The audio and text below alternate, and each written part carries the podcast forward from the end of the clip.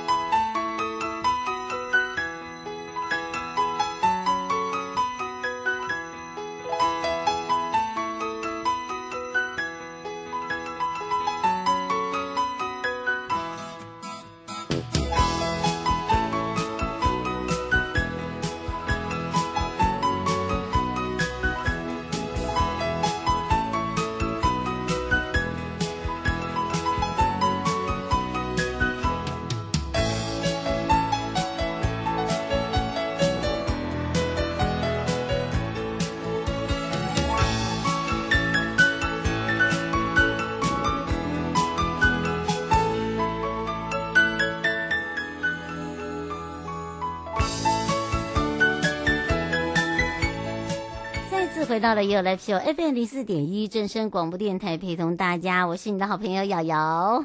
哇，跟我挑战完以后呢，回到了生活法律生活法庭。今天呢，回到了台北地检署。那么待会呢，由台北地检署的许文琪检察官啊、那么今天文琪检察官会讲到、这个马路如虎口，没错。但是你知道吗？遇到交通事故的时候，你该怎么办？真的，而且最近的重大事故案件真的太多了哦，尤其是死亡频传哦。那不是只有一个家庭，有时候甚至三四个家庭。所以有些人会因为喝酒，就是因为酒驾酿祸。所以有些人则是哦说哦。现在已经不是马路三宝造成的，呵呵，就当然以前以前都会讲说啊，他是马路三宝。现在最讨厌、最让人家让大家抓狂的就是酒驾，好吗？酒驾，然后再来呢，还有一些人就是那种呃转弯不打方向灯啦，然后还有就是那种恶意逼车的啦，然后不然就是两台车一定要并行的啦，还有开车门不看后面的啦，然后不然就急刹。我跟你讲，有一种人会急刹，我在美国最常看到，因为我我住在波士顿，你知道，因为我们一样是右向，然后右就是右边的方向盘。你如果在日本的话，左像我的话，我没有办法在日本开车，因为我不会左左，我不会左边的方向盘。呃，应该是说我不会右边的方向盘。然后呢，因为右边的方向，当你要右转的时候，你可以右到左边的那个，所以基本上呢，要还是要要常开车的人会比较安全，不要当那个三宝哦。然后另外一个就是说，呃，有些人很故意的，就是他他他，你说他故意故意就是突然就是紧急刹车，原来后来发现是什么？他是用一只脚开车，因为他是用他的右脚开，呃，应该是说刹车。然后呢，呃，踩油门，所以他就是一直这样赛车踩干净，所以你会看他的车，他车车后灯啊，就会，呃，一亮一闪，呃，一一亮，然后一暗，一亮一暗一暗，后来才知道这个缘由哦。那还有一些就是那个内侧右转、外侧左转这种，反正就是惊吓会让人家觉得很烦、讨厌哦。因为这样的事故呢，如果你一没有小心，一没有注意，一闪神，一想事情，我告诉你，事故就发生了。就撞上去了，所以为什么会有那个连环车祸？就是一步、两步、三步、四步这样子。好，通常都是有类似这样的一个情形。因为有些人是急刹，急刹没有刹住的时候，他往外、往右、往左冲，那是不是隔壁车道又惨了？好，所以今天我们要来检讨一下哦，就是说，呃，马路如虎口，那马路的三宝啊，到底哪一种人是让大家觉得他他是最白目的驾驶？哎哎，我们就来聊聊，我觉得这个不错哎。哪哪一种人是那种很白目的这个驾驶朋友哈？我们应该看看自己是不是属于那种被人家骂白目啊，把被人家骂三宝啊。除了酒驾之外哦，哈，因为酒驾是零容忍呐。那另外一个就是说，因为这里面会牵扯到就是肇事逃逸，好，那当然还有就是说，呃，有些人对方会认为说，哎，你就是这个。肇事者啊，可能你不是哦，那也有被误会的，有就是好心下来，结果误被误当是肇事者，也有。所以这这些事情的经过哦，以及呃我们检察官办案的经验哦，非常丰富。案件的一开始，然后呢到接洽到。洽谈到如何的去和平落幕，呃，甚至哦，这个两边双方的一个和谈等等，待会我们再来请检察官告诉大家。好，这一次呢，回到了生活法律庭看厅，法务部呢召集了相关的这个机关，我们研商了现代现役军人向中共宣示效忠行为这个处罚规定法律适用的问题到底是如何。那么，呃，查证之后呢，并没有媒体所。报道的说是针对民众严明处罚的情势，好，就大家有点误会一场。第一个就是监察院对于现役军人签立的这个宣誓效忠的一个誓约书中的行为，现行法制的法律适用问题，甚至就是呃甚为关心哦、要求法务部要尽速的研商。不过目前哦，现行陆军上校。呃，向德恩签署这个效忠中共的誓约书，按月收取了新台币三万元的一个贿赂。经由检察官依法起诉之后，监察院也函请法务部说明，现行军人涉及了签署愿放，呃，这个所谓的愿效忠，应该这样子讲，中共誓约的这个誓约书。现行法是不是有一些处罚的规定？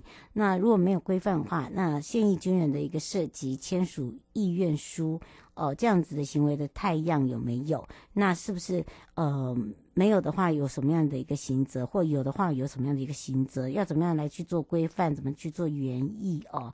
那这个部分呢，呃，也有在这个现在。哦、正在邀集相关的一个机关正在研商之中哦。那会中也有一些针对现役军人呃这样的一个行为做讨论。那么另外一个就是说，有没有签，有没有一些处罚的条例，跟一般的民众好？那这个部分呢，后续的部分也是还是要在呃研议之外，还有就是要会同各部会。好，因为这个里面不是只有一个法部，它可以单独去处理的，因为这里面还有各部会的部分。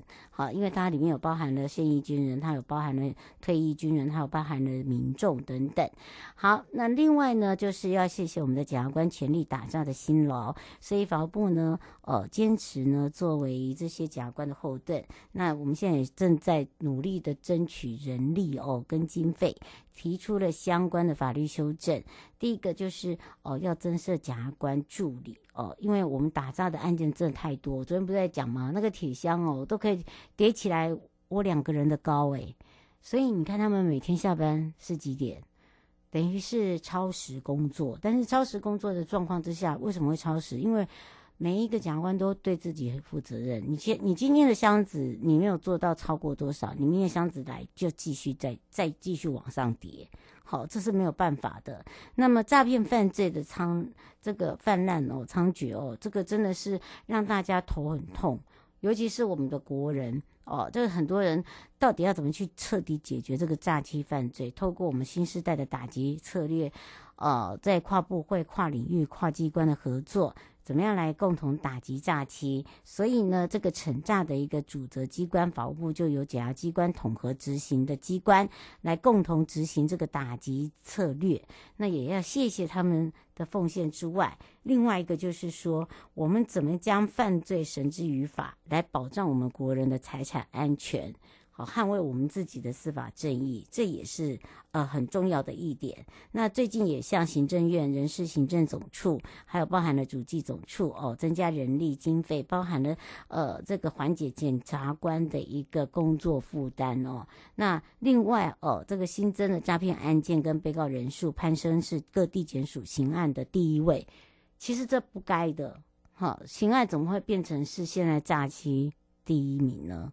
好，所以呢，在持续的一个增长之下，又居高不下，所以有鉴于此，我们就必须要想个办法。那怎么样去做一个人力补充？好，那么当然呢，这这次呃，法务部督导这个台湾高的高等检察署哦，怎么样协助地检署来减轻工作负担之外呢，还有各地检署呢，呃，会应应这个。呃因地制宜啊，去成立所谓的立案审查中心、调解中心哦，做任务编组。然后把案件减少发回等等，好，类似类似这样的一个情形啊。那还有就是有件人头账户这个案件哦，不易证明提供账户者，或者是说收集账户者主观上到底有没有帮助这个犯罪意图呢？造成这个犯罪集团呢肆无忌惮的在用这个人头户，所以制造犯罪侦查的断点跟。追讨犯罪所得的困难度哦，也是我们现在在努力的方向。那法务部也提出了洗钱防治法修法之后呢，呃，来做这个收部集团独立刑事处罚的一个规定。另外呢，提供账户者呢，采取先行后司法的一个立法模式。那违反者呢，我们就会由检察机关。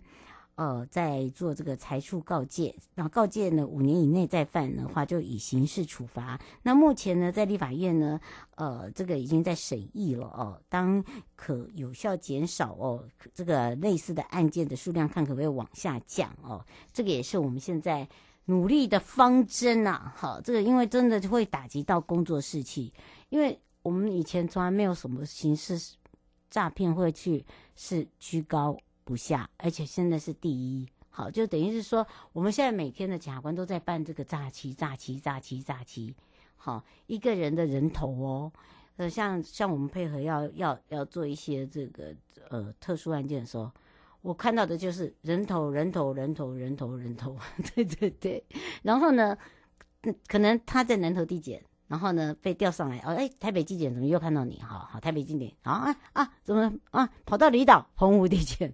所以这个诈欺哦，变成是一个集团式的哦，所以就变成是一个呃，让社会有点不安，尤其是有些呃，尤其是那种爱情被骗者，好，那个骗的金额真的很大，而且还有联合一个啊呃一个一个被骗者，一个一个案件者哦，就是是呃这个案件。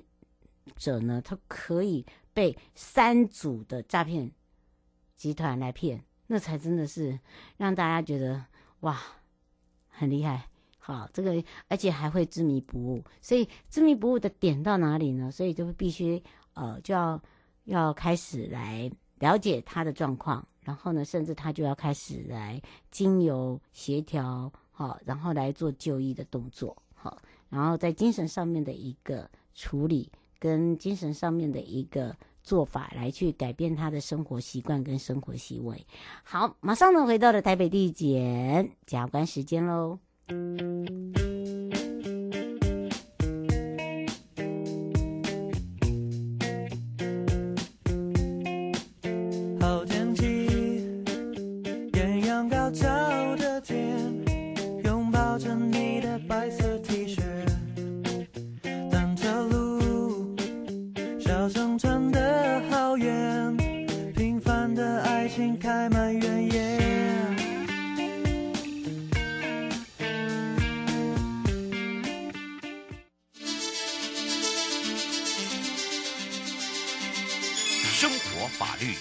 Go Go，你我生活的好伙伴，我是你的好朋友哦。我是你的好朋友瑶瑶，再度回到了 ufo 回到了台北地检许文琪检察官时间了。那么也要开放零二二三七二九二零，让全省各地的好朋友、内地的朋友、收音机旁朋友，还有网络上的朋友呢来了解。我们今天讲到马路如虎口，遇到交通事故到底现在发生了什么样一个状况？尤其现在的交通事故呢，不是只有死亡车祸。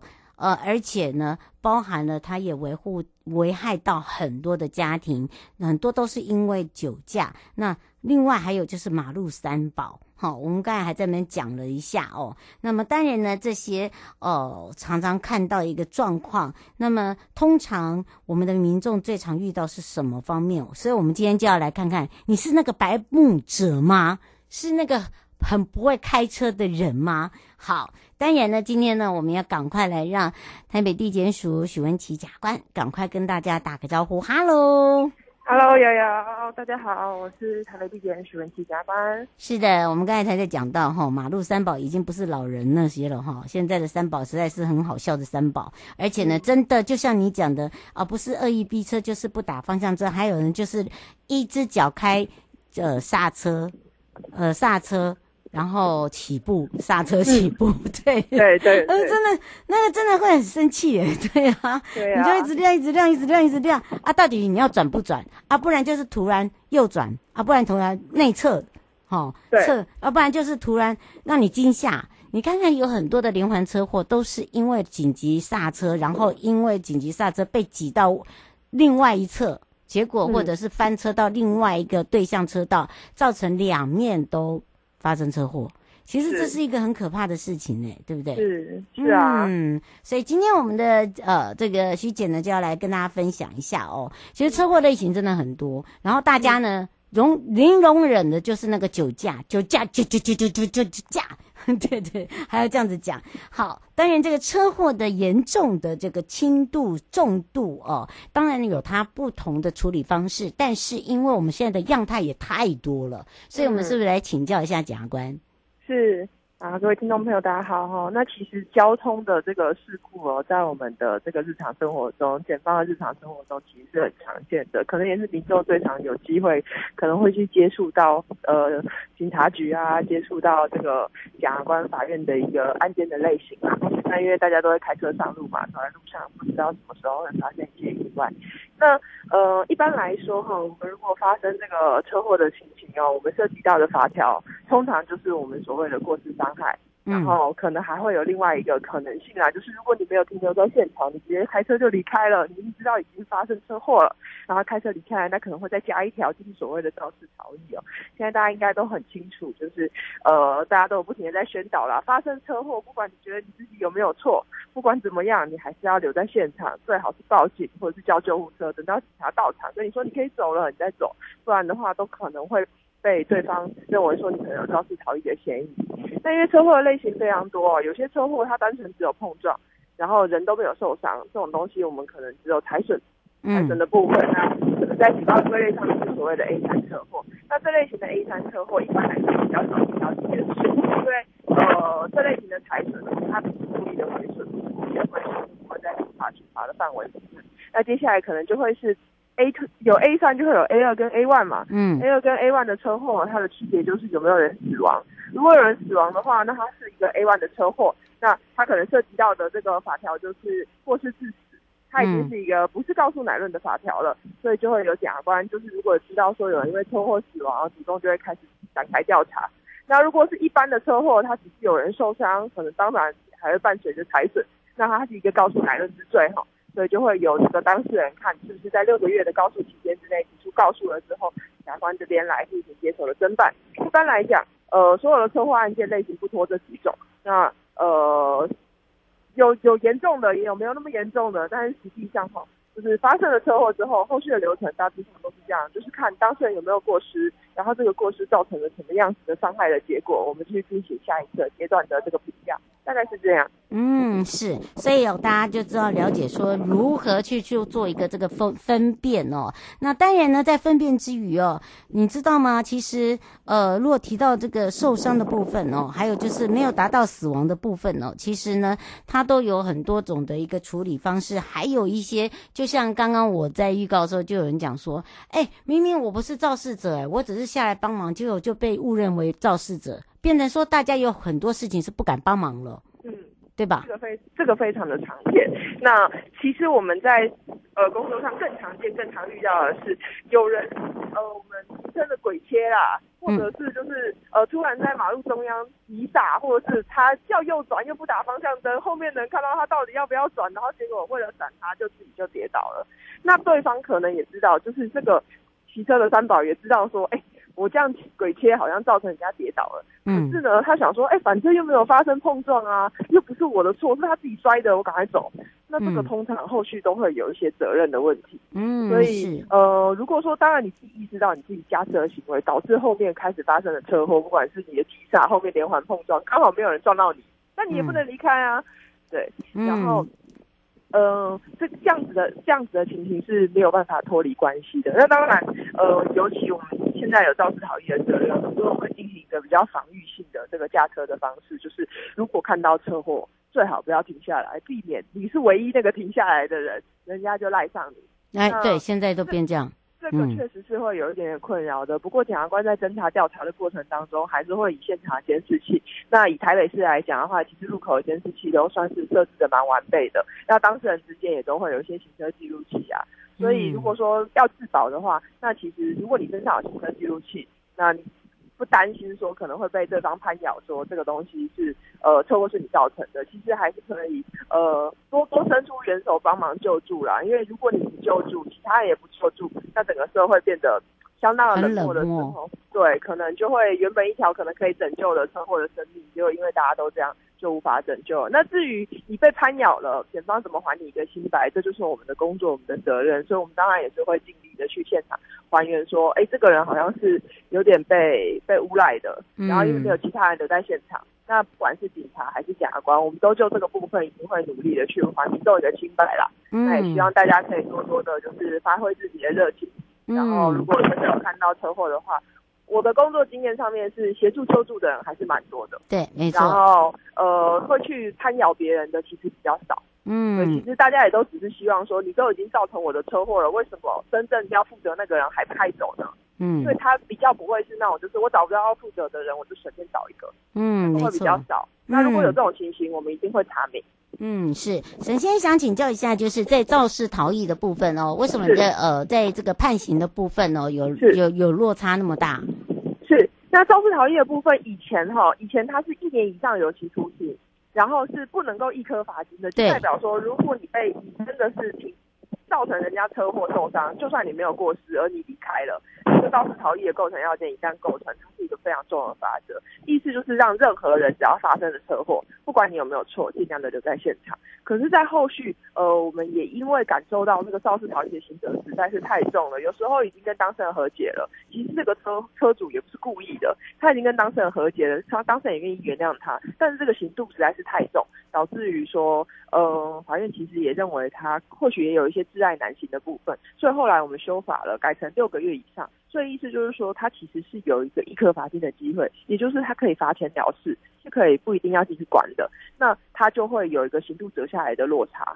那呃，这个可能是一个修法的，因为法律的规定的变迁，所以导致的刑度的影响。那如果说是呃，可能在日常我们法法院里面可能会有不同的这个肇事逃逸的案件，它造成的刑责不同，可能就是法院在量刑的部分，他会去看个案。个案，你这个肇事逃逸的情节，然后你是不是已经显然意识到自己发生了车祸，而且现场的人受伤的情形，那是不是有人因为你肇事逃逸，最后他的病况变得更加加剧，或者是我们的调查变得更加困难，这些东西都会去影响到法院的量刑。嗯，是是。黄小姐说，呃，如果说跟对方发生事故的话，是不是要自己主动找？这个呃，检方啦，或者是呃，警察局啊，请他跟对方来说和解。呃，其实这个东西一直都是开放的，因为呃，我们在工作上面也经常会遇到说，呃，嗯、等到到了检方这边，我们把两方都通知过来，然后请他们陈述意见的时候，最后再询问他们说，因为这是一个告诉乃论的案件，车祸嘛，有没有意愿洽谈和解？可能被害人那一方会有，有时候会有一些情绪的反应，就是说，从车祸自发到现在，对方不闻不问。一句电话，一通电话也没有，然后现在跟我说要和解，我不愿意。嗯，然后可是对方通常都会很冤枉，他会说，因为警察不给我你的电话，然后我当下没有留你的电话，或者是我担心这个案子已经进入法律程序，你已经告我了，我去联络你，你会不会觉得我在给你施压，或者是你会不会觉得说那个是对你不利？所以他也有点畏缩，不敢与对方联络。那在这样的情况，其实我会建议说，如果方便的话，其实也是可以申请乡镇式的调解啦，就是说把自己想要申请调解的这个意愿，透过乡镇式调解的方式哈，然后提出了之后，会再通知两方当事人，在调解委员会这边各自的陈述自己的这个的意愿啦。那这样子一个比较积极主动去面，如果你已经确定你真的是有过失，比如说你闯红灯啊，或者是你什么红灯右转之类，你有过失造成人家受伤，那你也很有意愿、有诚意和解的话，我都会建议说，其实可以更积极主动一点的去寻求这个和解的可能性啦。因为时间拖得越久，对方会有越来越多的家属杂音进来，然后他的时间拖得越久，他心情越不甘心，他会觉得越生气，会觉得你造成了我的这个受伤了之后，为什么还不闻不问呢？